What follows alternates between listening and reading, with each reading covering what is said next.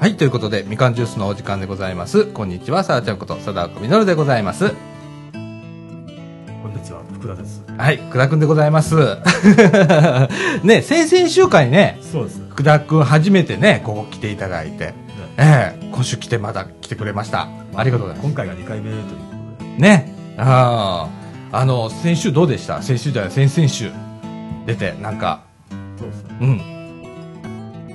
まあ、なかなか貴重な経験をさせてもらいましうん。なかなかできないもんね。た。そうですね。こう、ラジオって、こう、喋ることもないじゃんか、こう、マイクに向かってね。まあ、めったにないですけど。ねえそういう機うんあの、こういうなんか、変わった空間がね、 ここにはね、 この地域にはね、あるんですけれどもね、これ毎週毎週やってますからね。でね、今日もね、これね、僕と福田くん二人きりですよ、今今日ね。会そうですね。ああ、他のメンバーさ、まあ、ヨッシーはさ、なんか先週もちょっとね、このラジオでもお話ししたんですけれども、今、ちょうど台湾で、えー、楽しんでいるところと。で、他のメンバーはなんか、一切連絡もなく、今日誰も来ないみたい な。じゃあもう始めちゃうか、みたいなね。そうで 感じで。す。もういちいち待っとくのもね、ね。聞きます。 ね。 な感じでね。えー、今週もまったりと、えー、話をしていきたいと思います。えー、今週はですね、えー、今ほら、日本シリーズやってるじゃないですか。そうですね。ねえ、なん盛りか、上がってますよ。ねえ、日本ハムと、それから、広島カープ、そうですね。えらいことになってるじゃないですか。 ね。で、ちょうどあの、福田君も僕もね、広島カープファンということで、共通点ございますので、今日はあの、前半で、もう、思い存分、このね、日本シリーズの、今、ちょうど5戦が終わったとこですけれども、ええ、5戦までをちょっと振り返っていきたいなと思っております。後半はまだ何も決めておりません。はい。ということで、えー今週もこんな感じで始めていきたいと思います。みかんジュース、この放送は NPO 法人三島コミュニティアクションネットワークみかんの提供でお送りいたします。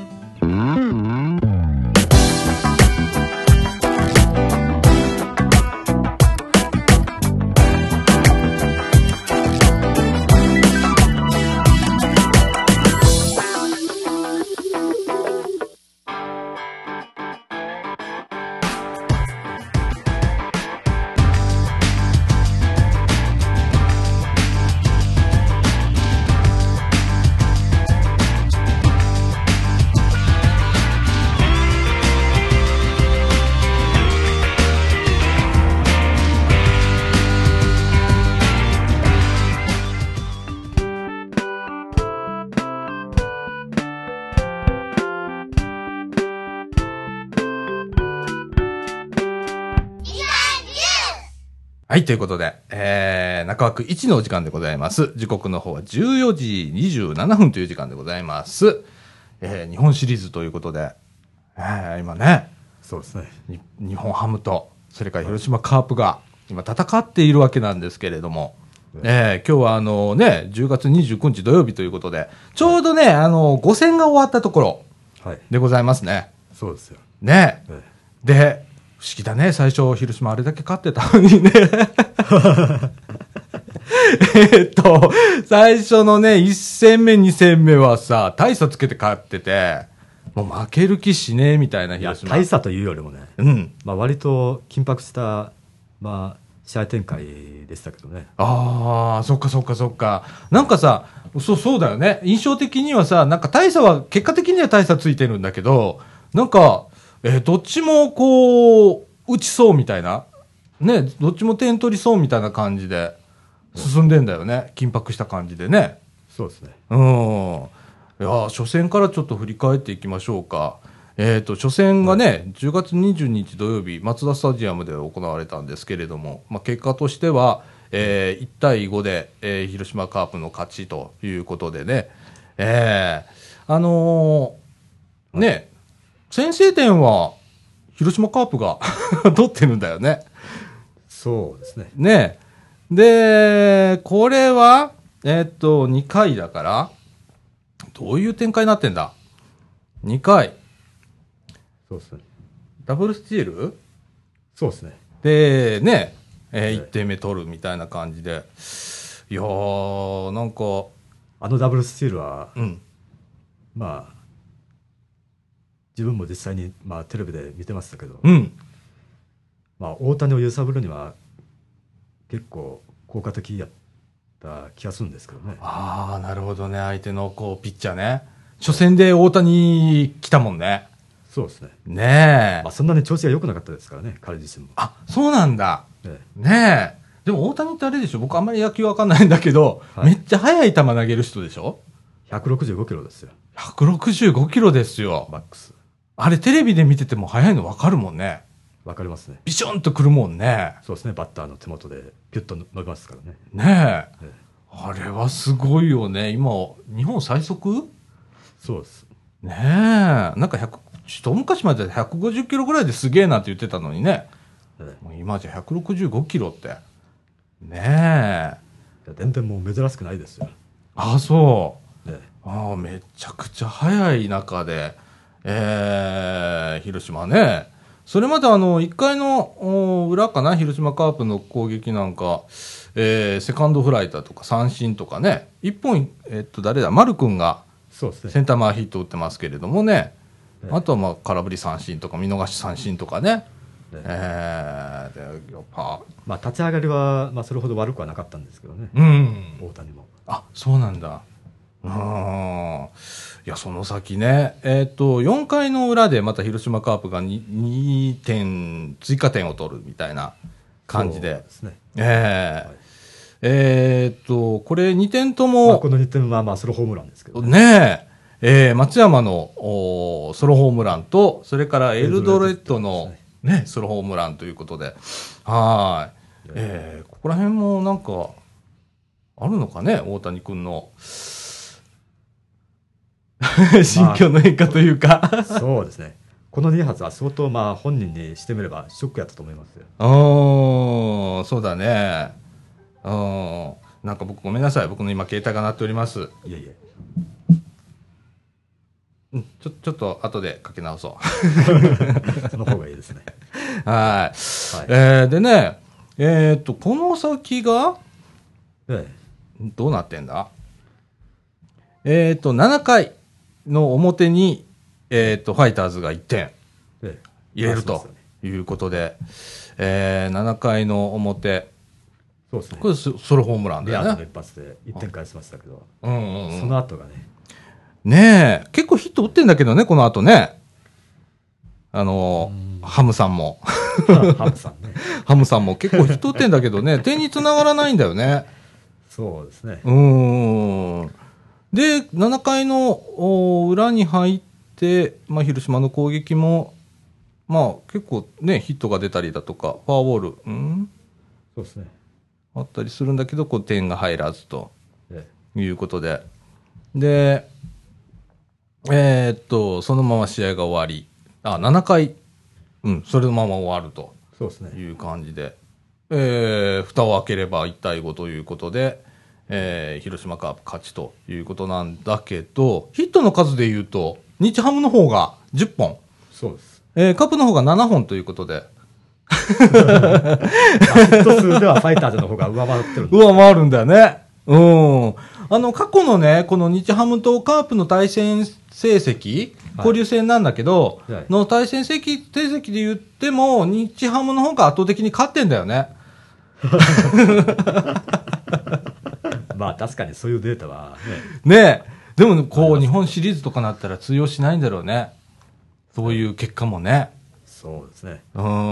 ん。短期決戦は特にね、ね何え。が起こるか分かりませんから本当だよね。ね。ねで、えっと、これ、ね、マツダスタジアムで行われたっていうこともあって、そうまあ、ですねホームっていう勢いも多少あったのかなっていう気はしますけれどもね。何しろ赤一色ですからね。ほんまなあ。あの、何気にさ、はいあのー後ろからほれ、あのカメラでキャッチャーの方狙ってんじゃん。あ の、カメラがさ、ええ小刻みに揺れてんのよ。縦に、縦揺れしてんのよ。どの試合見て も。そうですね。ということはさええ、あの観客が多分飛んでると思うんだよね。飛んでますよ。 揺れてるよね、あれ。間違いなく飛んでますよ。なあ、カメラ揺れてんもんね、あれ。カメラ用しそうみたいな時があるんですけれど も。ねえ。昔、稲葉ジャンプっていうのがあったんですけど、それを思い出しますね。 あ、ねよくあったね、あのコンサートでね。えあれと同じような状況が 起こっているということで、まあ、1戦目はまあそういう感じで広島、えー、快勝という感じなんですけれどもね、えーもう2戦目、えはい、これもね、えーっと、マツダスタジアムで10月23日日曜日に行われたあ第2戦目なんですけれども、こちらの方はですね、結果から言うとですね、えーこちらも1対5で、前戦目と同じスコアですね。本当ね結、構あの、全体的なこう、試合運びも、なんか同じような感じだったかなっていう気はするんだけど、そうですね。うん、ね野村のコートが光りましたね。あ2戦目は。え、ねえ、本当良かったよね。調子が良かったね。うーん。まあ、最多勝ピッチャーですからね、何しろ。ああ。 16勝上げてますから。マジそうですよ。野村ってそんなにすごいの みたいな。へえ。去年、昨シーズンまではそれほどパッとしなかったんですけど、うん。今シーズンはね、うん。割とピッチングがまあ冴えてましたね。ああ、そうなんだ。いや、これもね。えーっと、まあ、2回の裏で広島カープがあ先制点を取るということで、えーっと、4回の表で、えー日ハムがあ1点入れて同点になると。でで、6回の裏になったら、えーっと、カープの方が、えー4点、 いきなり入れちゃうと、えーいうことでね、この4点っていうのは、何で入ったんかな ?4 点。でこえのー、 4点は確か、これどう、どうやって入ってんだろう併設だ。4回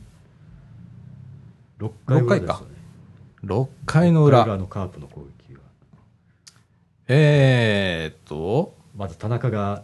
レフト、うレフトん。線まあ、ツーベースで出塁して、ほうほうほうほう。で、菊池が、えーレフト前のタイムリーヒット。あここでもう1点入っちゃうんだよね。そうですね。ええおーほんで、ピッチャーの犠牲バンドがエラーがあったんだよね。言われてね。エラーだったんですよ。ああ、なるほどね。まあそういうので流れがゴっと変わったりするんだろうね。で、うん。で、その後にセンター犠牲フライがあって、まあ追加点で1点入ると。で、その後また、あレッドあド、レッドで、おお、ソロホームラン。であーこれで一挙 4, 4点ですね。ねえ。こう、なんか、最近の広島の今年のやり口みたいな感じかな。こう、一回勢いに乗ると、どんどんどんどん打つみたいな。そうですね。ねえ。勢いに乗っちゃうみたいなところでもうすよまね。さに象徴してますもんね。ねえ。ああ。で、えーっと、えーこ、この試合も1対5ということで、2戦目もね。で、ああ。で、この試合はね、えーっと、ヒット数で言うと、えーハムさんが、 ハムさんが4本、えーカープが7本と。いうことでね、この試合はまあ広島の方がまあヒットも打ってるしみたいな感じなんですけれども、ねえどうなんですか、この7本とか4本とかいうのは、普通のあの試合を見てて、多い方なんですか、少ない方なんですか、まあね、うん、こんなもん、まあこんなもんというか、うんまあ、やっぱりピッチャーの調子次第にもよりますけどね。うーん、ねえ、うんで、えーっと、ね、2戦目、そんな感じでね、ねいやいやいやいや、もうなんかね、よいしょ、で、3戦目ですよ、3戦目から、えー場所は札幌ドームへ 変わりまして、もうこっからだよね、広島がね、 大変なことになっちゃって、えーみたいな感じでね、まあ3戦目はなんといっても大谷のサヨナラタイムリーですからね。ああ、そうですね。もう延長まで行きましたからね。そうですようん、10回の裏で。ね。ええいやー、これね、この試合もね。うん、でもこう、やっぱホームが変わると、こんなになんか雰囲気変わるのかなっていうぐらそうですねい。。ね、なんか選手の目の色もちょっと違うのかなって僕は勝手に思ったんですけれども。まあさすがにね、うん。まあ、シーズンでそのソフトバンクにうん。最大で11.5ゲーム差、まあ、離されてたんですけど、うん。それを逆逆転まあしましたからね、ああファイターズは。すごいよな。そう考えたらすごいよね。11ゲームさ、離されてて、そっから追い抜いちゃうんだもんね。ねうん。いや、この試合もね、なんか、こここはね、さすがに、えー日ハムさんが1回でもう先制点取っちゃうみたいな感じで。で、2回の表でカープが2点、こう逆転するんだよね、1回ね。あーでえっと、8回の裏で、日ハムさんがさらにまた逆転をしてしまうと。そうですということで、ひっくり返しながら、ね、緊迫した、あのムードで、えー試合展開進むわけなんですけれども。で、9回で、えーっと、カープの方が、あー同点に追いつくとそうですいうことでねえ。で、そのまま延長戦持ち込んで、えー10回の裏で、日ハムさんが、はいえー逆転しちゃうと。そうですねさよならで すよさよならだということでね、えーこの試合でもね、広島の方がね、ヒット数多いんだけどね。うーん。そうですねで、結果を見るでもと終わさ、ってみればね、まあにファイターズの方がかみってますからねああ、もうまさ神に、神ってましたか。そうですよもう神は日ハムの方行っちゃいましたかみたいな感じ。ねえそうですねそれまでなんか、神ってたの広島カープみたいなところがあったんじゃないですか。まあ、鈴木誠也ですけどねうん。かみってる男といえば、神ってるね。ほんとね。まあ鈴木のお株をうか、まあ、奪うようなね、うん。まあそういう、まあ、試合内容でしたけど本当ね、い、やここでねちょっとねこの3戦目で流れが変わったかのような感じがするんですけれども、え4戦目ですよ10月26日ねそうですね、えーこっちもですねこれ広島先制点取るんだよね4回の表にねで6回の裏で、えー日ハムがあ1点入れて同点に追いつくとで8回で、え2点日ハムが入れて そうですねで結果1対3で、えー日ハムさんが勝つとこの試合どうでした、そうですねうんまあファイターズの3得点はいずれもまあホームランなんですけども、うんまあそれまで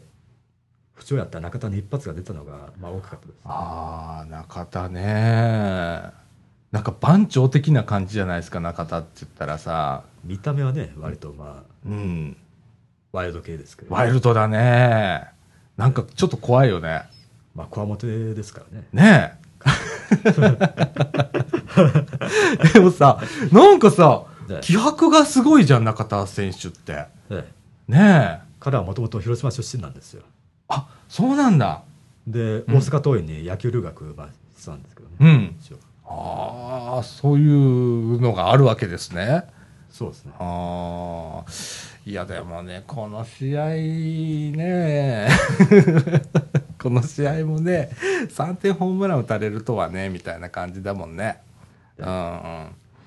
で、えーっと、これ3戦目、え4戦目か。で、5戦目ですよ。でね。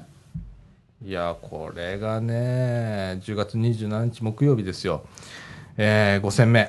でえー広島カープ1回の表に先制点。でということで、えーこれ、どうやってあれしたのかな ?1 点目は。えーっと、あ、そうですね鈴木誠也のセンター前タイムリーヒットですねあーそれで先制点を入れるということですよね。でえーで、えーっと、7回の裏で、で日ハムが 追いつくと、そうです1対1になると。えーいや、粘るよね。なんかね。そうですねうん。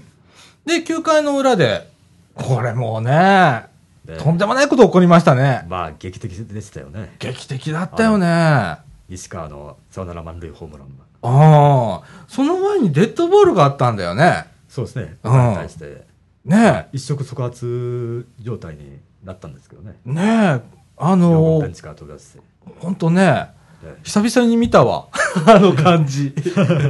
で、なんか、こう、勢いづいたみたいな。西川がね、ねその、えっ、と、両陣営がバーッと出たじゃないですか、ベンチから。出ますその時に西川がね、後ろでね、精神統一してたの さ。一人出ずにあ、ー次のバッターだからっていうことで。そうですねうん。で、あ、これはみたいな、だったんだけど、いやー、これ、さよなら 満塁ホームランということで。そうですよまあ、過去にヤヤクルトに、まあ、杉浦っていう、まあ、ベテランの、うんまあ、選手がおってうんそいつはその延長に、まあ、同じようにサヨナラ満塁ホームラン、えまあ、打ったんですけど、えうんまあ、そいつ以来ですかね。日あ本ーシリーズでねえ。こういう局面で打ったらすごいよね。なんかね、 そこれそれこそなんか、かみってるって感じ。でかめってますよねえ、あの、最後のね、ツーアウトだよ、それも。そうですよねえ。で出満塁という局面でホームラン打っちゃうんだもんね。いや、これでね、もう、いえーと、最終的には、ああ、1対5で、えー日ハムが勝つということでね。ではーい。まあ、これで大手ですからね本当 俺最初の2戦でこのままあのポンポンポンポンって4戦勝ってあの決めるのかななんてそこまで思いましたよ最初の2戦の終了時点では確 かにねええこの勢いのまま行くんだろうなってた思だ、っまたあ、んだフけァイタどーズねでも意地がありますから本当ねこの意地をね本当こう3戦目4戦目5戦目と見せてくれましたよね日ハムさんはねまさしく、ねえ、はいで、えー、5戦があー今終わった時点でですね、えー、2勝3敗ということで、広島はですね、 お手をかけられ、ええまあ、 昨日は移動日でしたからね、ええっ、と、今日ね、えー、10月29日土曜日なんですけれども、今日からまた、あー広島に広ね島、に戻りますね戻って、えー、6戦目、7戦目ということで、えー、どうなることやら、ええねえ、これホームですから、ちょっと広島頑張ってほしいですよね。そうですよねうん。あと、黒田っていうのもいるじゃないですか。もう今ね、ちょっと引退を表明してしまいましたけれども。そうですねえー何戦目でしたっけね、黒田出たのは。黒田は確か2戦目違いま ?3 す、ね、戦3戦目目 ?3 戦目だ、だ。え札幌行ってからだもんね。えそうですうん。で、途中でね、なんか自分でこう、降板するみたいな感じで。最初はふふくらはぎのあたりを気にしてたんですけども、うんうんでいっぺんベンチに下がって、うんうん。うん。でまたマウンドに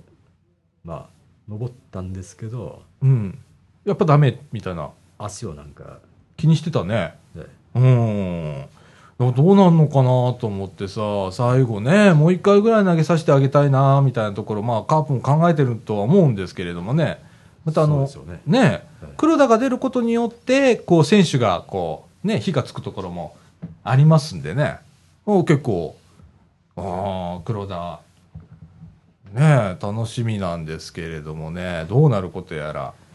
ねえねあとでも、えー、7戦まで持ち越してほしいな。できればね で、まあその方がね余計に盛り上がり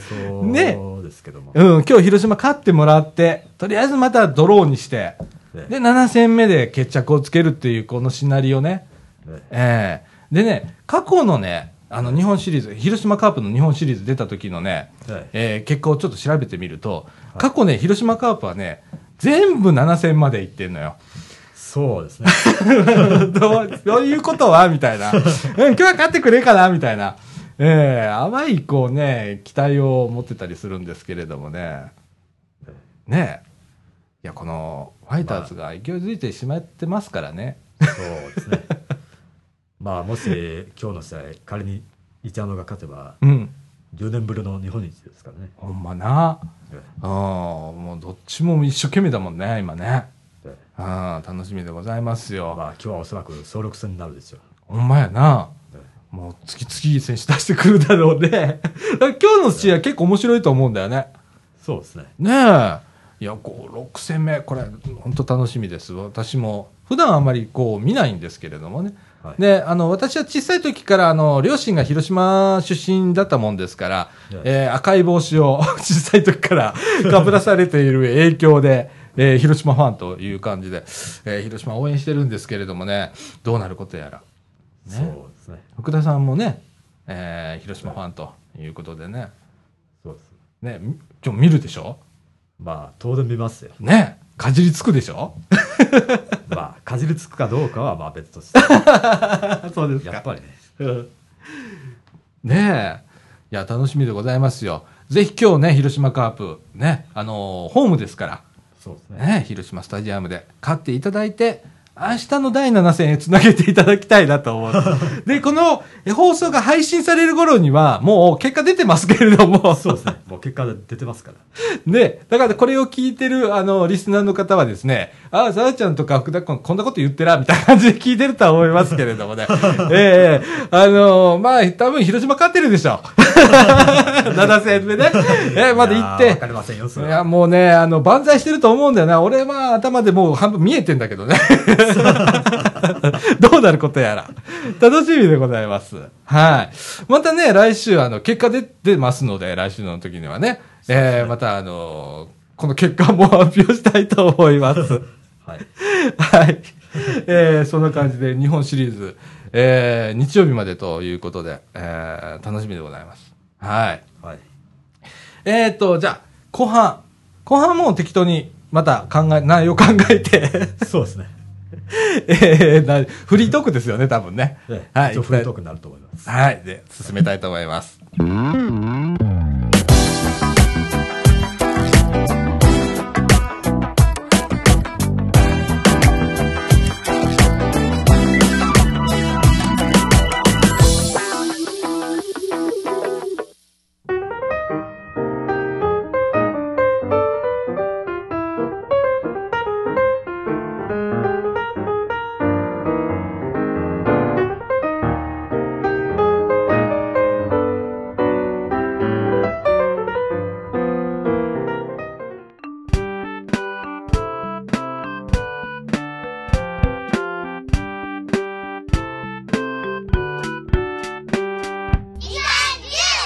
はい、ということで、えーっと、中枠2のお時間でございます。時刻の方は15時35分になりました。ちょっとね、中枠1の後、休憩を取りながら、ねえ、まったりとやっております。えーこのあの、中枠2からですね、えーアンドリュー君が参加ということで、こんにちは。こんにちは。 ほんまに、毎回のように言うけど、どんだけゆるいね、このラジオみたいな。 いや来ない遅刻は当たり前っていう。 俺もうヒヤヒヤすんのよ、毎回ねいや。ー今日誰が来んだろうって。で、誰か来るっていうのが分かれば、まだこう、今日話す内容どうしようとかね、あ考えんだけどさ、読めねえっていうあれがあったりするんだけどーいさ。やいや ーいや、ねまあそもそも週替わりのレギュラーなんてそんなにまあ珍しくないですから。そうね本当変われないの俺だけだからね。本当に毎回毎回。本当俺の代わり作ってくれ誰かみたいな感じになってますけれども。ー、はい。先週、収録終わってから来ました から。ほんまによ、収録終わってからこんにちはって。今かよみたいな。あー べ遅すぎらいのみたいな。別 件の予定があって、それが早く終わったの で、あーじゃあまだやってるかなと思って行ったら、本当にタイタイミングがな。いいのか悪いのうんか。あのーメンバーに継ぎます。あの、LINE グループ一応、あの、ラジオ部とあるんですけれども、あの、来る来ない書きましょ う。今週はいけますとか、遅れますとかね。そう何分ぐらい遅れますとか。やっぱり報告ぐらいはしとかないと。本当欲しいね。あの、何時何分ぐらいに着きますよ、みたいなやつがあれば、まだちょっとあの、収録を遅らせようかなとか、あーコントロールが効くのでね。いや、本当あの、でもね、こんなこと言ってもね、このラジオ部のメンバーね、このラジオ聞いてないのさ。何時俺は面白いっしょ。普通聞くじゃん、ラジオっしてま。すよね。自分が出たら。そうそう。このラジオ部のメンバーね、誰も聞いてないの。で、俺はさ、悲しいかな、毎回、編集っていう作業があるから、聞きざるを得ないわけじゃん。で、また配信しても聞くし、また振り返りでね、例えばね、木曜日か金曜日に、2、3回聞くようにしてるのよ。あ、どんなテンションでやってたのかなとか。なるほそれで、あの、土曜日になったらさ、嫌顔でも俺た、まあ、普段のテンションってそう高くないんだけどさ、どっちかが低い方なんだけどさ、テンション上げないとダメじゃ んか。どそう ですね。だからさ、聞いてんのよ、こう、ね、金木曜日か金曜日になったらね、聞いてね、たまに落ち込んだりね、 あこんないい加減なこと俺言ってるわ、みたいな、 落ち込んだりするんだけどさ、俺で6年これ続けてんだからさ、もうほんとおかしくてたまんないよ、本当にね。 で、後半はね、えーっと、ぶっちゃけトークみたいな感じで、ね、あの、普段、あの、このラジオで、えーあまり取り扱ったことないギャンブルという、 えっと、僕はあまり、あまりというか、全くギャンブルの世界がわかんなくて、あの、全然やらないし、えっと、競馬新聞読んでもなんのこっちゃみたいな感じになるし、っていう、ね、まあえっ初心者はね、みんなそうですよ。ねえ、ほんとそうだよね。えーあとパチンコでもね、最近なんかぐるぐる画面回るじゃんか。なんのこっちゃみたいな感じで、核変って何みたいな世界なんだけど、えー今日ね、えー福田くん来てくれてて、福田くんね、はいえー競馬パチンコやるんだよね。ええええ、もうもっぱらね、うんまあ、ハマってますから。ハマってるんだ。おーおー、すごい。今、ちょうど競馬が、今日、今日ね、えっ、と、10月29日土曜日なんですけど、今日なんか、なんちゃらショーってやってんのいや、今日はね、うんまあ、G2 のその、まあ、レースなんですけど、うん。まあ、スワンステークスという、おスワンステークス。ええお京都競馬場の、まあ、芝4 1400メートルのレースなんですけど、うん。1400メートルそう !1.4 キロはあっていうレースがあるの。まあ、1.4キロというより、そうですね、うん。まあ、短距離戦ですけど え、ね。それって短距離なの短距離です大間さんって結構大変。え、長いやつだったら競馬どれぐらい大間さん走るわけそうですね、まあ、一応、千葉の重賞でいうと、うん。まあ、ステイヤーズステークスっていう、うんこれが結構長丁場のレースなんですよ。うん。 3600ですからね。 3.6キロ。おお。あれ一周どれぐらいあるのかなあの、競馬場によって多分違うとは思うんだけど、違いますね。京都競馬場で言うとあれ一周どれぐらいあるのかね一周で、どのくらいやろ ?1 キロとかそこまではないな。いかや、。それはないです。それはないな。それはないわ な。 1キロはね、ああ、ねでもそこう3.6キロとかそういうゲレースがねあるわけだ G1 で言えば春の天皇賞が3200メートルですねはあ3キロ超え 何週ぐらいするんだろうなっていうのが。何周ぐらいするのへまあ約2週くらいですかねえ三3200で2周ってことは1周大体1.6とかってのかそんなもんだねすごいよなあいやーそういうことすら知らないから ねああ一周短いのは逆にどれくらいなの何百メートルとかあんのそうですね新潟の重賞でねうんアイビスサマーダッシュという、まあ、重賞レースがあるんですけどうんこれが直線の直線だけの、まあ、レースなんですようん1000メートルですああそれでも1キおロはーあ。その中で今日は1400メートルそうですねああ、1.4キロ。 1キロ直線広い場所でやってるんだなっていうのあをあ、そうだね。本当そうだね。直線長いですからね新潟はおお。そういう、あ、そうか、そういう、そうか、競馬場によって違うもんね、いろんな。ああ。で、今日は京都競馬場でそうあるとはいいうことで、で明日は G1 の天皇天皇賞ですかお明日天皇10月30日日曜日が天皇賞。ら、はい、天皇賞なんか1年に2回あるんだって2回ですねおお、春と秋。そうですああ。なんか、天皇賞だったらテレビでコマーシャルやってるよね。やってますよ JRA だっけ。そうですねえね。あびっくりするよ。競馬のコマーシャルやってんだとかってさ。ねえ。なんかドラマチックがどうだこうだとかってやってるけどさ。盛り上がるんだね、あれ結構。そうですねね一応今年まあ今年というかまあ去年からその JRA のイメージキャラクターを務めてるのが、え。うん。俳優のエイタとうん。であと鶴瓶とうん。で女優の有村架純ですか鶴瓶らね誰か鶴 瓶そこに引っかかった 俺。鶴瓶ああ、そうっすかみたいな。へえ。あれって、馬券買うんでしょそうですね馬券ってい1枚いくらとかそんなのなの ?1 枚いくらじゃないか。 あれは、どういうことになってんの俺全然わかんないんだけど。ねうん。一かけなんぼとかそんな一口なんぼみたいな感じまあ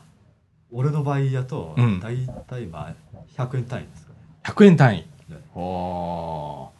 で、えっ、と、これとこれとこれかけるみたいな感じになるんだよね。で100円、200円、300円みたいにな っちゃうんだよね。そうですねああ。まあ組み合わせにもよりますようんうんうんうん面白いよね。絶然わかんないんだよな。アンドリュー君も全然、全然わからないです。全然わかんない世界だよね。なんか、三連単とかなんかいろいろ言うじゃんか。なんあのこっちゃみたいな。うあん。まあ奥が深いですからね奥深いね。なんか福田君なんか出してきたよ。それ、それ何何何何何なんかバーコード、マーキングシートっていうのこれ。ママークシートです、ークシートっていうのねなんかボックスっていうと、単連流しって書いてあるけど。ね何何馬単三連単投票カードって言って、 そうマークシートにこれ、えー、そうまなあ、のこれこれに記入するんですよ自分はの買いたいまあ、そうなんだそう。えっ、と、これなんかさ、僕今ちょっと見せてもらってるのが、えっ、と、た馬単三連単投票カードっていう、投票って言うんだよね、あれね。あそうですね投票なんだ。で、えっ、と、全国のレース変えるんだね。毎日、なんかずっとやってんだね、毎日。毎週土日ですね JRA のああで各こう中山競馬場とか東京競馬場とか京都阪神とか福島新潟中京小倉札幌函館って書いてあってレース番号を選んでみたいなそうは全国の買えるんだいやはあでも大体その開催してるのは、うんまあ通常やと、うんまあ2箇所なんですよもうそこのレースしかまあ購入できないあなるほどねあその日によってやってるところが違うみたいなねはあまあ、今やったら京都と、うんあと東京とうんで新潟やったかおおやってんなだ三条でまあ開催してるはあ。で、なんかさ、えーっと、馬単だとかさ、三連単とかなんか選んで、とか、で、1着、2着、3着ってマークしていって、みたいな感じなのそうですねねえ。で、単位ってあるけどさ、100円、1000円、万円 って、すごいね。ま、万円みたいな。はあってあるんだけど、さっぱりこれ見てもわかんないけど ね。えこれをマークして、うんで、えーちょうだいって言ったら、あの、何投票券みたいなそののま来るのあけ券売機あるんですようん、券売機にその差し込んで、うん。で、お金入れたら、そうですなんかピって出てくるみたい馬な。券がまあスッと出てくるはあハイテクへえそのことになってんだ今はあ知ってたこ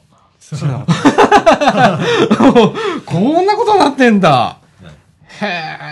え まあ、ちなみにこれが通常のうんマークシートなんですけど、おおへ三え3種類ありますから、 3種類あるんだねいろんなへえいろんな投票投票カードっていうのがすごいよねへえこれってさねやっぱ相手生き物だから さ大間さんだからねそうで すねうんこれやっぱ思ってたのがまあ当たる当たったら大儲けだけど さそうですねねえなかなかこう当たんないもんなんどうなのこれそうですねまあ馬券なんてそう簡単に、うんま当たんないあ当たるものではないですすけどもうんただ何度かねうんまあ自己最高でううんーん30万当てたことありますよえ 30万30万えそれはいくら投資して30万なのその時はその時はねうん200円かけてい200円が30万に化けたのや100円やったら30万なんですけどおう200円やからえーっと多分60万近くあったような気がしますおおすごい世界だねでもそれそれってまあなんか一生に何回とかそんなんだよねきっとねおそらくそうでしょうねねえうわそんなん当てたらもうね病みつきになっちゃうじゃないですかねえそれこそねうーんいやーわでもそういうの夢夢だよね一つの夢を買うみたいな感じなんだろうねきっとねそうですねねえでたまになんかテレビとかでやってんじゃんかはいねえあの BS とかでもなんかやってたりするけどさ見てたらさやってますよまあやたらこう大馬さんがさゴールするときにすっげえ盛り上がってんじゃんわーっつってそうですねねえほんで、あの負けた人かね、あれ、馬券をわーみたいな、ばらまくみたいな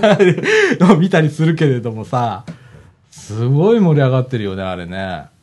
まあ、それだけ熱がこもってますからね。そうだよな。ああ、で、お金かかってんだもんね、ある程度ね。そうですよ。はあ、そら燃えるわ。まあ、それは気合も入りますよ。ほんまやな。はあ。あこれって、え、もう年中通してやってんの競馬って。まあ、1年間で、うん。そうですね。うん。まあ、ほぼ毎週やってますから。ほぼ毎週。はあ。あれってさ、同じようなもんでさ、ええ競輪とか、 競、競艇っちゅうのもあるじゃありますよ。ん。ねえ。はあ。それもまあそういう感じなのかね。同じような感じなのかね。感覚としては、まあ、近いものがありますね。うーん。まあ、ボートもたった6点しかないのに、うん。それでも結構当てるのが難しいみたいなところはありますから。ああそうへえまた福田君がなんか持ってきたぞこれは今年のレーシングプログラムですおなんかスケジュールって書いてあってさあ何月何日にこういうのありますよっていうのがあ年間予定表みたいなもんだよねそうですね。はあそんなんなってんだすごい世界だねうんいやここういう俺全然ダメなのねこのあの掛け事がちょっとあの苦手 超現実主義というかさあーあのどっちかいうとなんかあの物買う分はいいんだけどみたいな人だから さそうそうそうでもこういうねやってる人結構多いもんね多いでしょうね。ねえあとあのパチンコっていうのもね福田君はやられるのねああパチンコってこれも俺テレビしか見ないんだけどさねなんかこう画面の中でさ先なんかディスプレイじゃん みたいなディスプレイ埋め込んであるじゃんでぐるぐるぐるぐるみたいな感じでまあ、ローリングですけどね。もう777わーいみたいな感じじゃんそうですね。なああの仕組みが全然わかんなくってねねえ確変とかなんかなんかあんのまあ、確変というか、うん要はその、時短と、あと SC のまあ違いですかね。もう時短時短。もまあ、それは大体、まあ、最初のラウンドで、ううんそのまあ、バトルボーナスというのがあって、うんまあ、それで、まあ、敗北するじゃないですか。うんすると、まあ、時短、まあ、その100回転で、まあ、発展するんですよ。うんでそそこで、まあ、もし大当たりが、まあ、来るとうん SC に発展するんですよ今度は、もまあ、その時は161回転なんですけどねうもう161回転えそれは何ぐるぐるぐるって真ん中161回転するってことええま あ要す要するに右右打ちをした状態でうん161回転なわけですよおお通常は左打ちですけどねほう左打ちああなんかやややこしいねいや、これですね。なあなんかさ、昔のさ、昔のってごめんね。 おじさんだから ね。画面とかなかったからさ、単にもうなんかチューリップに入れるみたいな。 すっごいごくごく単純な仕組みだったじゃん、昔ね。であ、ー釘師さんがいて、今でも釘師っているんだよね。いや最近はまあ減ったと思うんですけどねあ、そう。昔はね、釘一本でなんか決まるみたいなのがあったらしくって、まあ5年ですね今年っていうのあれ。はいはいうん、それを見て、この台いけんじゃねえかみたいな感じ、すっげえアナログだったんだよね。 で、今みたいにさ、なんか、えーっと、球出すのもさ、ねなんか握ってぐるってやったら球がバーって出てくみたいなんじゃなくて、一個ずつ弾いて出すみたいな。そうですねああそんな時代だったよね、昔はね。うねん、僕の小さい時はなんかそんなイメージだったんだけどさ、今本当に握って、ねこう、ひねったら、永遠にパチンコ玉出ていくみたいな。ぴょんぴょんぴょんぴょん。ね。ねうん。すごいまあっす、パチンコにも一応1円パチンコと、うんあと4円パチンコと、うん。まあ、種類があって、うん。まあ 4, 4パチの場合だとすぐまあ球数がまあ知れてますからうん。消化が早いんですよああーあっという間になくなりますからねあ一発やったらまあ長持ち、まあうんあ、効くというかね、うんうんうんうんまあ、じっくりあ遊べますけどなるほどなわかんねえんださっぱ りでもさ街中でさ結構パチンコ屋あったりするじゃんか掃除時の駅前でもパチンコ屋さんがあったりだとかするじゃんか結構入ってたりするじゃん、でなんか、えー台が入れ替わった時かななんか朝からすっげえ並んでたりするじゃんかそうですよねえいやーあれってさあどうやって情報を集めるわけやっぱりそのスマホやったりうんそういったやっぱネットとかでそういう情報があったりするんだだと思います よあああそこはよく出るところだみたいなところもあんのかねそうですねねいえや特にねうん難波のマルハンとかあはあと123もそうですけど、うんもう朝早くからもう行列が出来上がってますからもう整理券クラブ配るのに必死ですよああそ店員もうすごいよねあれってねあえあなんか地方行ったらねあの国道沿いにねパチンコ屋がダーッと並んでて それぞれめっちゃ広い駐車場があってみたいあなりなますよね昼間になったらさ結構あの高齢者の方がさパチンコ打ちに来たりだとかそうです地方とかしてんのねあ車乗ってね そういうのを見ててあ結構あそうなんだ みたいな結構やりに来てんだなんて思ったりするんだけどねそういう高齢者はね、うんまあ、ほとんどその年金のまあ金をまあ費やしてますからパターンああなああと時間があったりするからなあうんあったりするんだろうねきっとねでも大抵負けますよそんな時に限ってあ あなるほどなそれほど甘くはないですから ああ。そうだよな そうだよそうなですようん。だって全体的にみんな負けてるはずだもんね。その業界がやっていけるということは。そうですねで、俺いつもそうやって見ちゃうから多分できないんだと思うんだけど。トータルに関して言えばそうですよけど、うん。あの、競馬場とかすっげえ豪華だったりするわけじゃんか。あの、見てたらさ、ああ、ここ、これだけ豪華ってことはさ、相当儲かってんな。ということはって思っちゃう方なんだよな。そうです ね。変な意味で商商売人なんだろうね。ものすごいそういう見方しちゃうから。うん。いやー、ということはみんな負けてんなとかって思ったりするんだけど。いやー、面白いな。でも好きな人は好きだね。えね本当にね。あの、電車乗ってても見るじゃん、あの、新聞紙、こうねそう。競馬新聞とか、ね。で、耳に鉛筆、色鉛筆を差し込んで、昔のイメージか、こ れ。え完全に昔のイメージですね色で差し込むの見たことないです ね。いろいろ出た。さだちゃんのおっちゃん話。 なんかね、すごいアナログなイメージがあったりするんですけれども。いやー、面白いな、こういうだろうあな。昔ね、うんその緑のま巻き場をっていうその競馬漫画があったんですけうどんうんうん。まあ、あれはなかなか印象的でしたよ巻き場を巻き場をねああ、あの、競馬全然詳しくないけど、緑の巻き場をは知って る。ちっちゃい馬みたいなやつ。そうですねな何しろ主人公のあだ名がうんこ垂れそうですからあれは傑作でしたうんこ垂れ像もう、ああいう時代だろうね、ああいう名前が付けれたら。今は絶対無理だもんね、新しい漫画でさ。そういうなんか過激な名前付けれねえじゃんか。ねえ。結構昔の漫画とか見てたらさ、すっげえ名前とか出てくるじゃん。あなあ、今では絶対無理みたいなな。面白いよな、なな。いねあ。や巻き場の角丸先生が結構そういうネタなんか放り込んでくるってイメージありますね。ああ、角丸先生っていうのがいたんだ。作者ですね。そうですねアンドル君何気に詳しいし。そうそうそうへえ。巻き場終わってから何年かした後に、まあ、なんか何個何個か連載してたんですけど、うん。でさジャンプで最後に連載したの僕読んでたので、おーみんなすごいなんかそっか漫画をな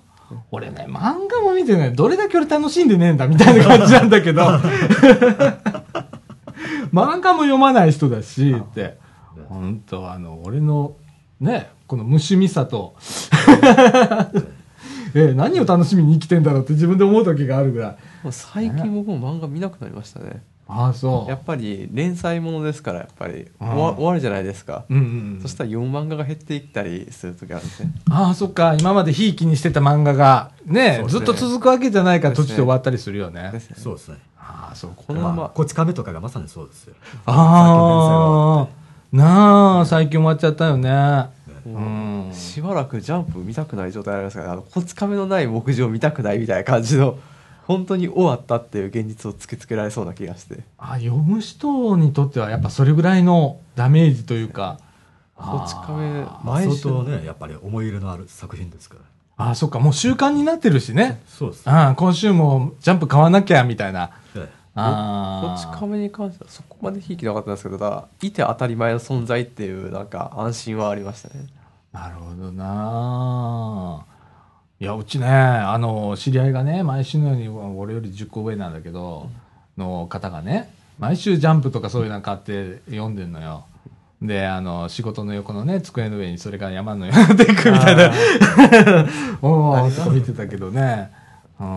ん全然もう漫画とかも読まないああのね大人になってからねなんかえ心が病んだ時 に心が病んだ時に「ボノボノ」っていう漫画があって、あうん、あのえっと、動物が主人公みたいな動物しか出てこない人間一切出てこないんだけどしまっちゃうおじさん島町おじさんとかねあのいじめいじめてるみたいないじいじめないでみたいなキャラクターが出てきたりするんだ けど誰も傷つかない俺素晴らしいあの漫画だと思って。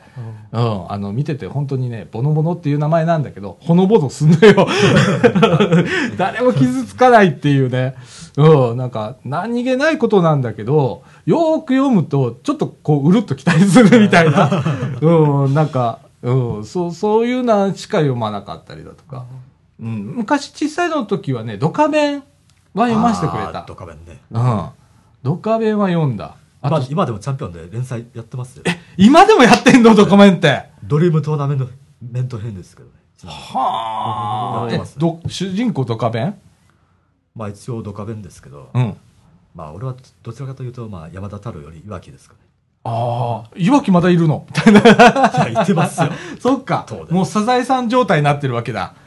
時代は止まってるみたい な。そうですね。まあ、年は取ってますけどね、一応。あ、撮ってん だ。取ってますよ、もちろん。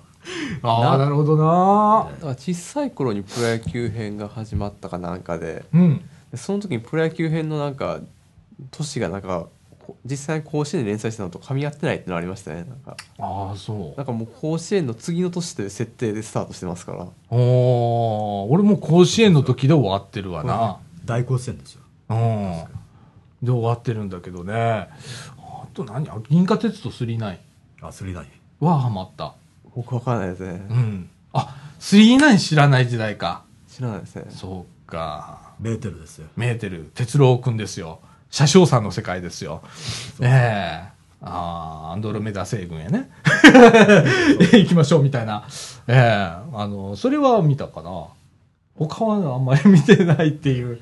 ええあのね、結構厳しかったのね、家があ。ー変、変なとこでね。あー変なとこで厳しくあって、漫画を読ませてくれないって いう、えー だったので、いまだにあの、読む習慣があんまりないみたいな感じなんだけどね。えー、そっか、漫画ね。まあ、ねこの間、そのジャンプを立ち読みしたんですけど、うんコンビニで。うん。ワンピースがね、うちょんっと、どえらいて展開になってるんですよ。おう。あの、コックの、まあ、サンジっていうやつがおるんですけど、うん。そいつがね、うん。今、策略結婚にその巻き込まれて 3時た、あのサンジが。ほう。策略結婚ときましたか。そうです。はあ。え、あれは子供が読むのワンピースって子供も読む読んでるでしょうねそうですう複雑なことになるんだね。ですねねねえ。はあ。ま主要世代がやっぱりどんどん年いってますもんねその読んでる読者の あ、そっちに合わせていくから、どうしても策略結婚みたいなところ で。漫画も。連載開始した時の小学生って今何歳だっていうぐらいですからねあ、そっかそっか。ねしかもその結婚相手がう、ん。四皇って言われるその、まあ、ビッグマムってやつがおるんですけど、うんそいつの娘ですからねなんか偉いさんとこの娘ってなんか四校ってなんか、なんかすごいなんか聞いたことなんかなんかすごいようになんか聞いたことあるなってぐらいなんですけうど、ん俺もワンピースよくわかんないあの手がよく伸びるやつだよねゴムみたいな、まあルフィねルフィねそうああそれぐらいの知識しかないけど ねなんかねテレビでねねあの映画のやつ映画の「ワンピースを何回かやってんじゃんか、やってますねうん、あれでねなんか12回見たぐらいかなあああこれは感動するぞって友達から聞いてじゃあ見てみようかと思って見たぐらいしかないんだけどね面白いよね結構「ワンピースね面白いですよねなかなかえなんか友情とかねねそういうのがもう全面に俺が見た映画は出てたけど、 うん、結構面白かったけどねいや何しろ作者のねうん小田栄一郎の、まあ、発想力がまあ手ば抜けてますよああ天才ですねシナリオも彼やはっぱちゃんとしてるみたいなそうですねうーん面白いよねねはあ。あとね、俺、テレビでね、何にもテレビ見ることないと思って、昨日もそうだったんだけど、えーっとね、えーっと、ドラえもんと、あれドラえもんの後に何かやってたよな。昨日ね、2本立て続けに俺、ひあの、夕方、夕方じゃないわ、ひ7時と7時半からと、ねあの、漫画見たわ。ああドあラえもんの後はクレヨンしんちゃんクレヨンしんちゃん。うん。クレヨンしんちゃん。結構俺、クレヨンしんちゃん好きなのよ。まあ俺もたまに見てますけどねで、あとさ、インターネットでさ、アベマ t v って最近あるじゃん。あの、無料でね、はいはいはいテレビ番組が見れますよっていうのがあって、アベマ t v でクレヨンしんちゃんよくやってんのねあ。ー夜遅くにね。で、それを、昔のやつやってたりするんだけどね、それしこたま見てたりする。うんああ昔の あれも結構人傷つかないじゃん。 そうですねで、あの、人畜無害みたいな。でもあのーしんちゃんのこの世渡り上手ぶりとかさ、あねああいうのを見ておほほーみたいな感じで見てたりするんだけどーもともと大人向けのなんか雑誌からスタートしたって話聞きますねあそうなんだなんか聞いた話ですけどうんうんうんいやーなんかねあの小さい時見てないから今見てるネットとか でとかテレビとかで何にもなんか面白いのやってないなと思ったら漫画へ行くとかあうん、ドラえもん見て、なんか、あれなんか何気に声変わってるみたいなとか さ、今頃気づいたりだとかしながら 見てたりするけれども。はあ。ドラえもんも昔の方が良かったんですかねなんかね、絵の感じが変わった感じがするので、なんか CG っぽくなったというか、それはありますねねえ、なんかもうちょっと雑だったよね。僕僕からしたらドラえもんはもう過去にあったアニメですから ね 過去になっちゃってる過去にもうあの声優変わった時に終わってうんうんうん。今やってるのはまだ別のドラえもんがやってるって思ってますからあー、なるほどなねああとサザエさんとかね。そうですうね、ん、サザエさんも俺テレビ見ててずっと思うんだけどさあのリビングに出てくるテレビはいつブラウン管テレビから液晶に変わるんだろうとか さあの提供が東芝なのにねみたいな その辺だけ時まあ代に合わさせてサダイさんもね、うんもう時が止まったままで すあれが好きなの永よ永久にねあの電話もね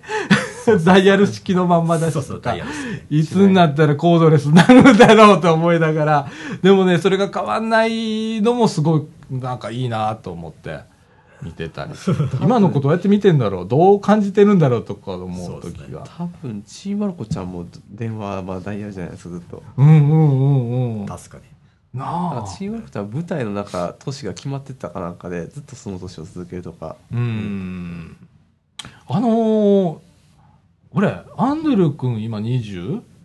6ですねだろ ?26 歳ってダイヤル式の電話って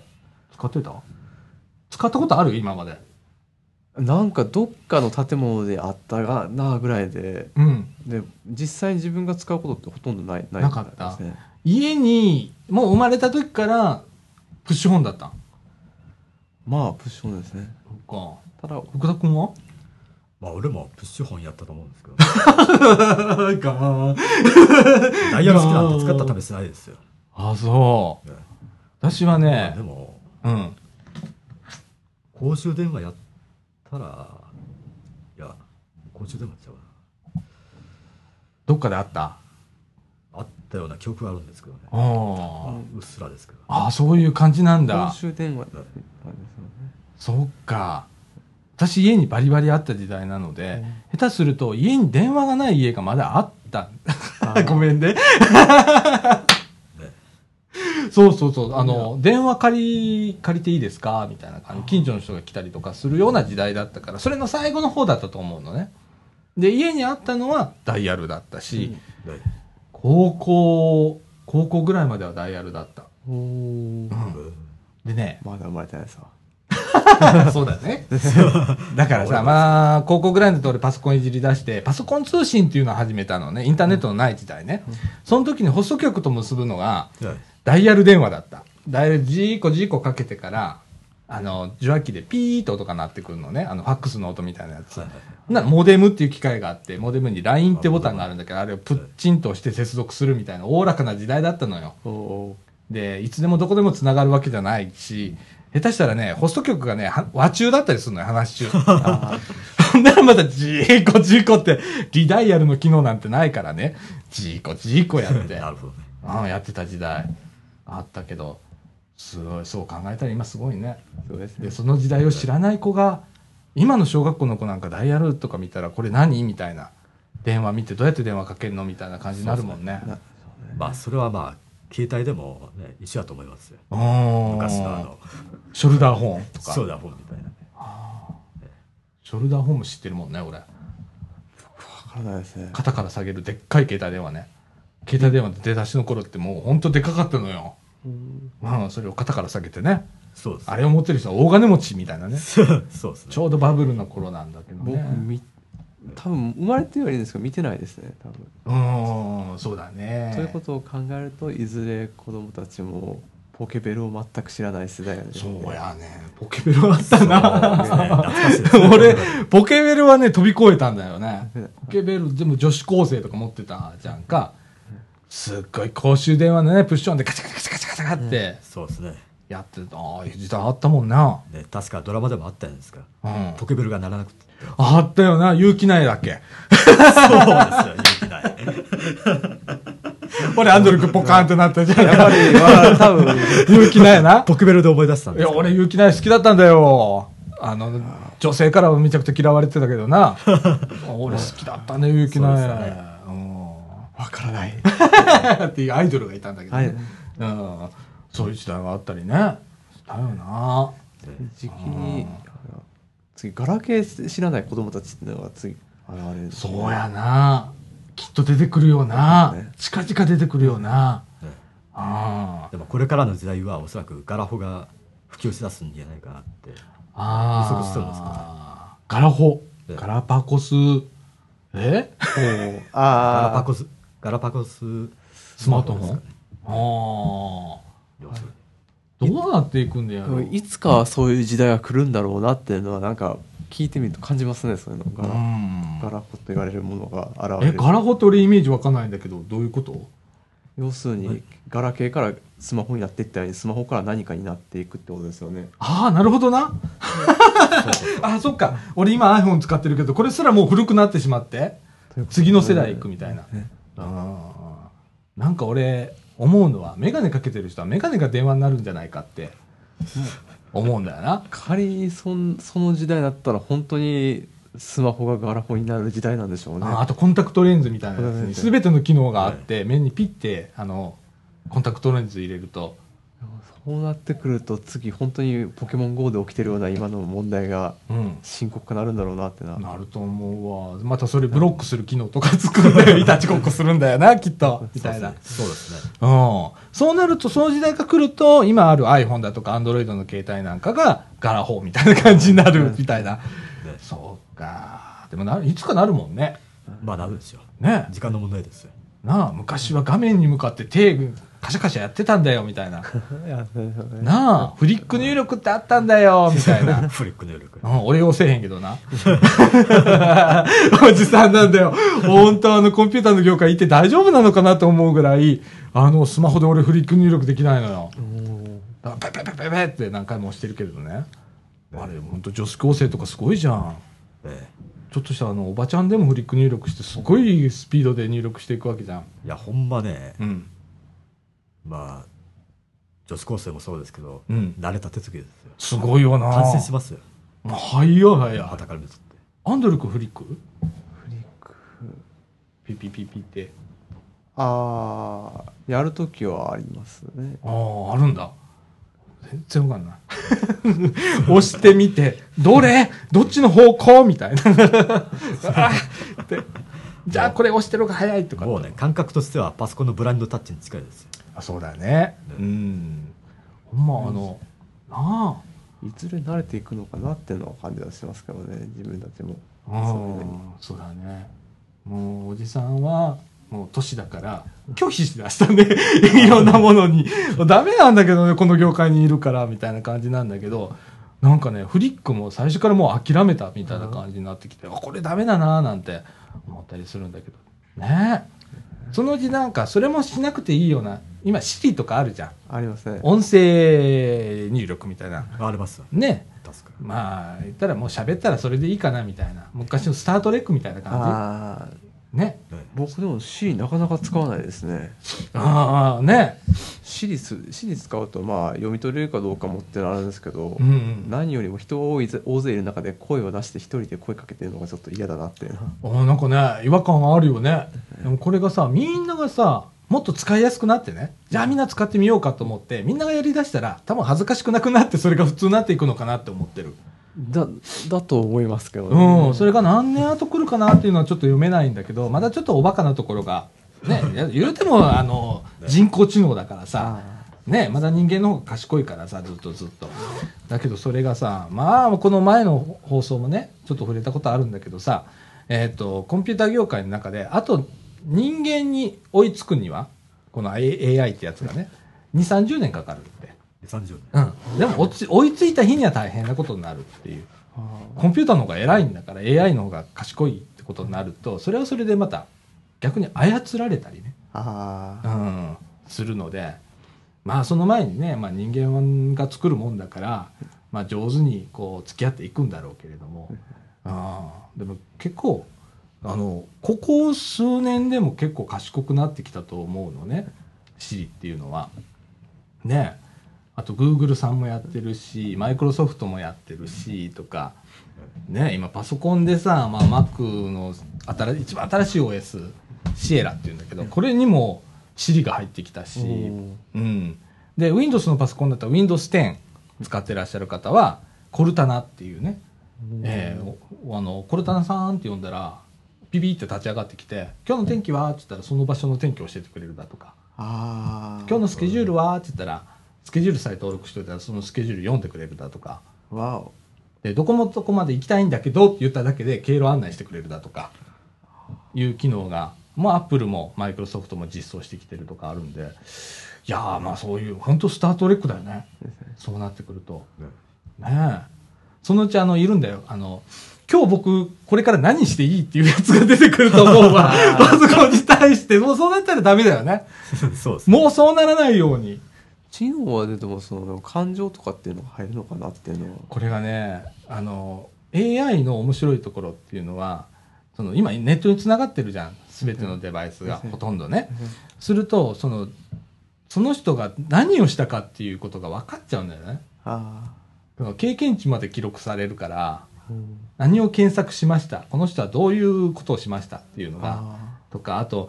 まあ iPhone とか持ってたらさ GPS で位置情報とかってあるそれがまあトラッキングっていうんだけど収集されるとこの人はこういう行動をしたっていうところまでもし記録がいくと大体その人が大体分かってくるっていうのがそこまで多分目指してるとは思うのねアップルもマイクロソフトもグーグルさんもね。でもさ、今あるの3社だよ。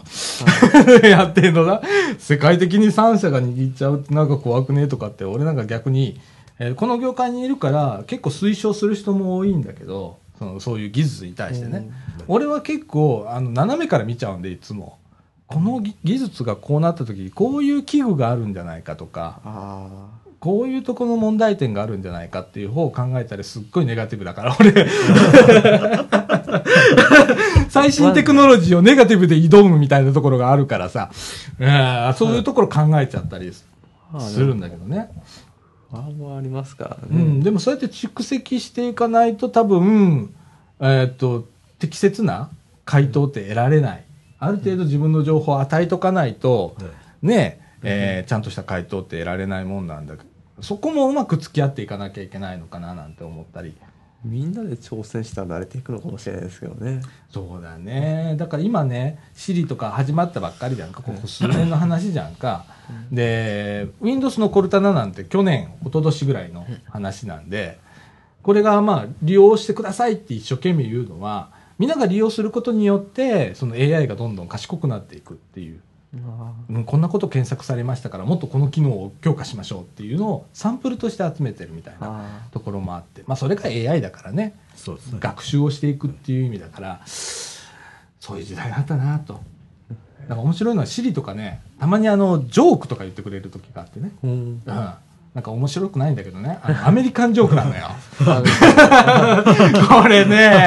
これねさすがアップルだねとかって思うのがアメリカンジョークなんだよねだからもうちょっとこうそこをローカライズっていうんだけど各国にあーカスタマイズしてほしいなってまあこれからだと思うんだけどねジャパニーズジョークジャパニーズジョークをね、ちょっと言ってほしいなと思ったりするんだけどね。ええいやーこんなあのギャンブルの話から全然変わってきましたけれど もねそうですね 漫画の話になりのちょっとコンピューターの話になりのこれ全部中尾国なんですよね。中川国だよえっ、と今1時 間9分いっちゃった もうこんな感じですよ。えーでね、えーっと、まあ、ついでに今コンピューターの話したので、ちょっとあの、コンピューターの話、続きなんだけど、えーっと、アップルがね、あの、MacBook Pro の新製品っていうのが、うんあの、発表になりまして、えーあの、このインターネットラジオを、えー記録したりだとか、うん編集したりするのは全部 Mac なんでね、今こう手元に値段今、Mac 広げてますけれども、これの新製品がね、あの、パソコンをお使いの方だでわかると思うんですけど、ファンクションキーってありますよね。ええあファの、ンクシキーョンボードの上の方ね、あります F1、F2 とか書いたところが、あそこ一面がね、一列がね、ディスプレイになったの今度。おーで使うソフトだとか局面によってその表示が変わって例えば色をな選ぶとかなったらそこに色の一覧が出てねおーそこからタッチでこうピーって選べたりだとかするとかねあとなんかあのーパソコンでもね LINE とかあるんだけど LINE とかで絵文字とか送りたいとか絵文字の一覧がそこに出てねそこから選ぶとかねなるほうん、そういうサブディスプレイ的な使い方ができるように、えーなったものが出たわけですよ。ど。うんええあのーそれもね今までこうキーって言ったらねこうスイッチメカリメカニカルなスイッチっていうイメージがあったんだけどここもディスプレイになってきたかとかと思ってそのうち全部なんじゃねえかみたいなますます進化していってますよねおいやこれも面白いなって思って、ええコンピューターも少しずつですけれどもね、ええ変わっていくわけでございますよ。ね、Windows もね点になってだいぶ変わりましたし、ね、進確かに進歩をどんどんどんどんしてるっていう感じでねもうついていくおじさん大変で ね業界歴30年なんですけれどももうさすがに疲れてきてテクノロジー疲れみたいなところがあ出てきてもうついていくのがしんどいみたいな。あね、昔はワクワクしてたのよ新しいものが出てくるたんびにもうワクワクしてもうたまんねえみたいな感じだったんだけど最近また出たのみたいなまた勉強しないとダメなのみたいな感じになってきましたけれどもねはいあのアンドル君とかも結構これあの iPad 使ったりだとか、ね、スマホ使ったりだとか結構駆使してんじゃん。ーまあ結構使いますね。なあパソコンは全然ですけど、うん、持ち歩けるやつはまあ覚えていくって感じですね。すごいよな。その、ほれ、昔はさ、こういうタブレットとかなかったから、えーどうしてもこう、ね、えーノートパソコンだとかデスクトップパソコンっていうのだったじゃんか。だから、入り口としてはパソコンいじってタブレット、まあスマートフォンとかタブレットいじるみたいな感じだったんだけど、今さ、スマホから入ってとか、タブレットから入ってとか、自分はそうですからね。ね。ですね。で、下手すると、パソコンいじんないとかいう人もいるじゃん。ですね。僕はまさにそうなんですよ。パソコンはまあ、カバンに入れるにしては結構き厳しいかなっていうのが、うんうんもうまあリアルな意見ででずっと自転車で移動してるので、うん。うん。下手になんか壊れ壊れるようなことしたら危ないなと iPad のケースでやってますけどうん小さくしてって感じですね、そうだねでただまあ僕もやっぱりワードエクセルとかやっぱり全然の知知識ないので、うんそろそそろそろパソコン持ち上げるようにはしたいなっていうのはありますねうんそうだねなんかあのー一応ね iPad にもはいえっ、とワードエクセルパワーポイントだ だけどねやっぱパソコンとはちょっと機能が違ったりだとかですねフル機能は装備してなかったりするもんねですねうんそこのね欲しいです ねねえあーやっぱ、うん、そのうちパソコンとねこのタブレットの垣根がもうだいぶ今なくなってきてんだけどそのうち完全になくなるかななんて思ってて、うん、このねこうなんちゅうかな、えーラップトップっていうの昔で言う モバイルパソコンっていうのバイルパス。ええっていうのがもうタッチデバイスついてて当たり前みたいな感じになってで取材に「ちょっとタブレットじゃん」みたいああなになるのかな なんて思ったりねえまああと5年6年かかるとは思うんだけどねこう6年経てば自分が有利になるかなとか考えちゃいますね有利とかないと思うのよ、うん、パソコンいじる人はね大体あのタブレットいじるからあっていうのとパソコンの良さをそのままタブレットに組み込むと思うのであああうん。そこら辺だよね。うん。パソコンパソコン欲しいなって思います私ああ、ここあるじゃん。 ここあるよ。俺、俺、私物持ち込んでるもん、デスクトップのパソコン。うん、使ったらいいんだよ。うん。あの、Windows7 だけどね。うん、ちゃんとオフィスも全部入ってるから。うん。使えますよ。 まあ、それなら問題ないですね。うん。ね使う分ね。はい。すべてなんか必要なものは入れてあるので。ははい。ああ使えますよどんどん使ってくださいキーボードと今俺持って帰っちゃってるけどまた持ってくるわいうん、あのあとねこのこのインターネットラジオのスタジオね今今24インチのディスプレイをこれこれも私は私物なんだけど 持ち込んで今ね画面を表示させたりだとか、えーしてますけれどもねえっ、とこういうのを駆使していろんなまた面白いことをしていきたいなと思ってますはいはいえーデジタルスペースみたいな、ですねうん感じで整備をはいしておりますので、うん、あのここ平日空いてんじゃんほとんどあの使う人いねえからさあパソコン使ってインターネットの環境もあるわけだからさあ下の下の方たちがまあ来られる時は空いてる入れるってことですよね自由にうん一応まあ俺に LINE だけ飛ばしてくれたら、はいうんはいあの全然 OK なんで、はいまたね福田君もそうですね。言ってたね、福田機会が君もねパソコン興味あるんだけど使ってみたいなーなんて言ってたんで、うんね、あとパソコン講座とか愛センター行ったらやってるんで実習室とかあるからねちゃんとね、うん、なんならあのラジオ部で俺があのパソコン講座でもするワード講座とか ああラジオ部でやる、やりますうん、1000円だけちょうだいああ 安いな安い安いなそれそ安れうんそれ全然安いわうああじゃあん 出しますわそれは いや、うん。あの、まあ、そういうね、なんか、あの、パソコンね、はい意外とあの、最近の、こう、若い子なんかでね、パソコンいじったことないとか、あんまりこう、得意じゃないとか、えいう方多いんで。出まねすねえ。はいうん、なん意で外と多いですねでも会社行ったらね、あの、ワード、エクセルぐらいは使えないと、みたいな感じ、うんやっぱりなっちゃうんでね。もんね。そうですよね。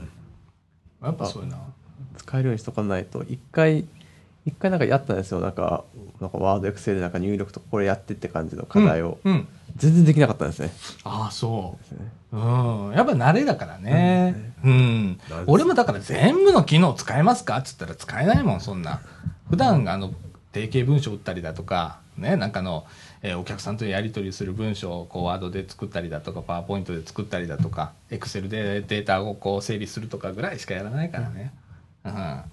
でもそうやって覚えていくのね。うん。またなんかね、考えましょう、ちょっとみんなでパソコン講座。ね、とあとはあのこのラジオで、えっとこれ今編集俺がやってやってるけどみんなができるようにね、えーこの編集講座はい配信講座っていうのをね、ええこれあのえっ、ともうテキストが作っていただいてるんで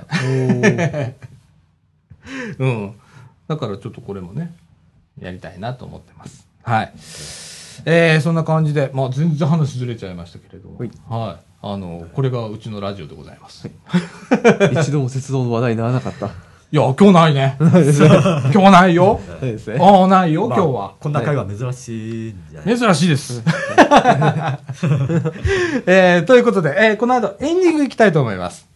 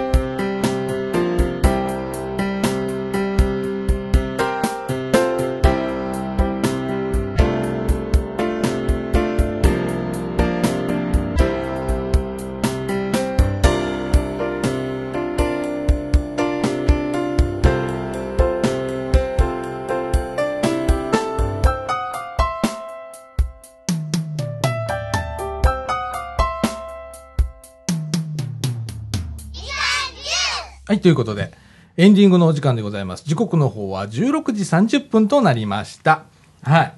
えー、っと、福田くん、はい。ね、今日2回目出てもらいまして、ありがとうござい早ます速なんかね、今日ね、あの前半 で、えーっと、日本シリーズの話をしたわけですよ。よ。まあ、あの、奥田くんも、あのー野球詳しくって、えー私は全然、あの、普段は野球見ないし、全然詳しくないので、私がやるとどうしても薄っぺらい薄っぺらい話になるので、何点に誰々が入れました。でも、その誰々って誰みたいな話だから、なんだけど、えーやっぱね、こう知ってらっしゃる方がいると、えー深みが増すというか、ね。うん。いや、アンドル君も詳しいからさ、ちょうどよかったんだよ、今日。ははいじゃないよ。 はいじゃないよ。まあね、できれば、カープに逆王手というかね、うんかけてもらって。ほんまやな。今日ぜひ勝ってもらってね連。れ込むのがね。ほんとね。い。最終戦黒田が出てくるっていうのを見たいですね。ほんま。最終戦黒田出てほしいよ。ねえ。足がちょっと心配だけどね。そうですねう。ん。でも、あの、信じてます。最終戦、黒田が出て、えーチームがあ盛り上がって、ね。そうですね。えー広島優勝。 ほらいいのかこういう放送で、広島推しでみたいな感じになってますけれども。えー、アンデル君はどっちファンどっちファン言うのも変だけど。どっちファンというわけでもないんですけどね。まあ、面白ければ。あ、なるほどなは。いそうだよね。うん。でも、今回の日本シリーズって、まあ、俺、普段見てないからわかんないんだけど、薄っぺらいな、俺。 あの、めちゃくちゃ面白いやんか、見てて。えー緊迫感があって、どのゲームを見てても。なんか、ダラダラ感があまりないというか。ないですね。えー選手の顔つき見ててもね、なんか違うし、さすが日本シリーズだなぁなんて思って。で、どっちもあの、そんなに普段強いチームでもなくみたいな。いや、まあ、普段というよ りも、うん。まあ、両チームともやっぱり、まあ、リーグ覇者ですからね。ああ、そうだまあプラねイ。ドがありますからね。ほんまやな。いやほんま。日ハムが普段強くないって思うのはパ・リーグであまりソフトバンクがあまりにも強すぎるからだろうかとか思いますそっか。あまりにも強すぎるんだよな。まあ、ホークスはね、確かにまあ、総合力から言うとも、まあ、突出してますけども、うん。まあ、終盤にね、やっぱり、ファイターズと、まあ、デッドヒートをまあ繰り広げて、うんうん。まあ、その分ね、やっぱり、競り負けた、まあ、ダメージが相当きつかったようなか感はありますけどね。ああ、なるほどな。その分逆に言うと、日ハムが勢いづいてるみたいなそうですね感じだよまさね、に今ね。まさにそうだよね。そんな状況ですかうね。ん。いやいや、本当俺、日ハムが3連勝するとは思ってなかったもん。ああもう俺1ゲーム2ゲーム差見た見た時に広島連勝したじゃんかですね結構点差もつけてたからさもうこのままいく と 薄い薄い見方で、えーそう見てたんだけどそうならなかったねで、過去ね、あの、この、えっ、と、前半も言ってたけれども、えっ、と、日本シリーズね、広島出た時ね、必ず第7戦まで行ってんの で、あーさ午前中ね、ちょっとデータ見てみたのよ、ホームページ調べてね。 ほんならね、公式のデータ見てもね、今まで日本シリーズ出た時は絶対7戦まで行ってるからさ、ああ、そういうもんなんだと。なんでしょうね江夏の21球の時もそうですからね最後の最後までな、俺さ、その試合は、なんとなくね、記憶にあんの。おおうん。夏の大きいお腹でね、はい一生懸命投げてた最後ね、えうえん、思いがある。あれ、完投だったよね。全部投げたよね。途中で変わんなかったと思うんだけど、変わったんかないや変わったはずですよ変わったはずかそうです。そうだ。でもね、もう結構あの、あの時も年だったもんね、夏。そうですねねえ。なもう晩年の頃ですからねまさにあ。えだってすっげえお腹出てたんだよ、江夏。えええ腹出てましたもんねなあ。全あれってよく投げるわ、みたいな。全盛期はどこでしたっけ阪神かどうかですよタイガースタイガースえ あれ、最、最後がどこで終わったのかな、江夏。西武ですね西武え俺それ知らないわ。西武行ったんだ。ええ頑張ったよね、本当にえでね。一応1年間だけ、うん確かメジャーのブルワーズでその春季キャンプに参加して行った行った。ええ行ったんですよああ、ああ、ああ行った行った。それで結局その開幕枠にその残れなくて、うんそれでに日本に帰ってきて、うんで引退したんですよ。ああ、そうだそうだ。でね最後の球団が印象に残ってない選手ってちらほらいますよねうん。確か最後な、ねうんでもあのそうだよなほとんどの選手そうかもしんないよな、うん、知らん間に消えていく選手もいっぱいいるだろうし、黒田みたいにね最後までこう一戦でね行ってもうみんなに惜しまれながら引退を迎える人も、これこっちの方が少ないと思うんだけどね、にそうですね。うんいや楽しみですよあと2戦はいとりあえず今日ね、10月29日土曜日、えっ、と、第6戦、えー勝っていただいて、ね広島ね、 広島に勝っていただいて、第7戦までもつれ込んでいただくこと。もう一度黒田の勇姿が見てみたいですね。ああ、本当そうですよ。切実にそう思いますね。はい。えーななので、えー今日帰って、えーそれ見ながら、晩飯食いながら、そうですね。テレビの前に出てかじりついてね楽しみでございますはい、えー、そんな感じでえっ、と今週はね、えー、ヨッシーが台湾ということではい今たの台湾楽しんでおーる途中でございますねで来週の、あのーおー収録には来るって言ってましたんでえー来週は多分台湾の土産話ということになると思いますんで皆さんお楽しみということでございますはいえー、アンドル君来週お休みな僕はいないですねはい。 さっきね、西澤君もね、えー来週は無理ですと いう感じだったんで、明日のメンバーも読めずと。福田君また、よかったら来てください。いつでもわかりましたあ待ってますんで、はいよろしくお願いします。はい。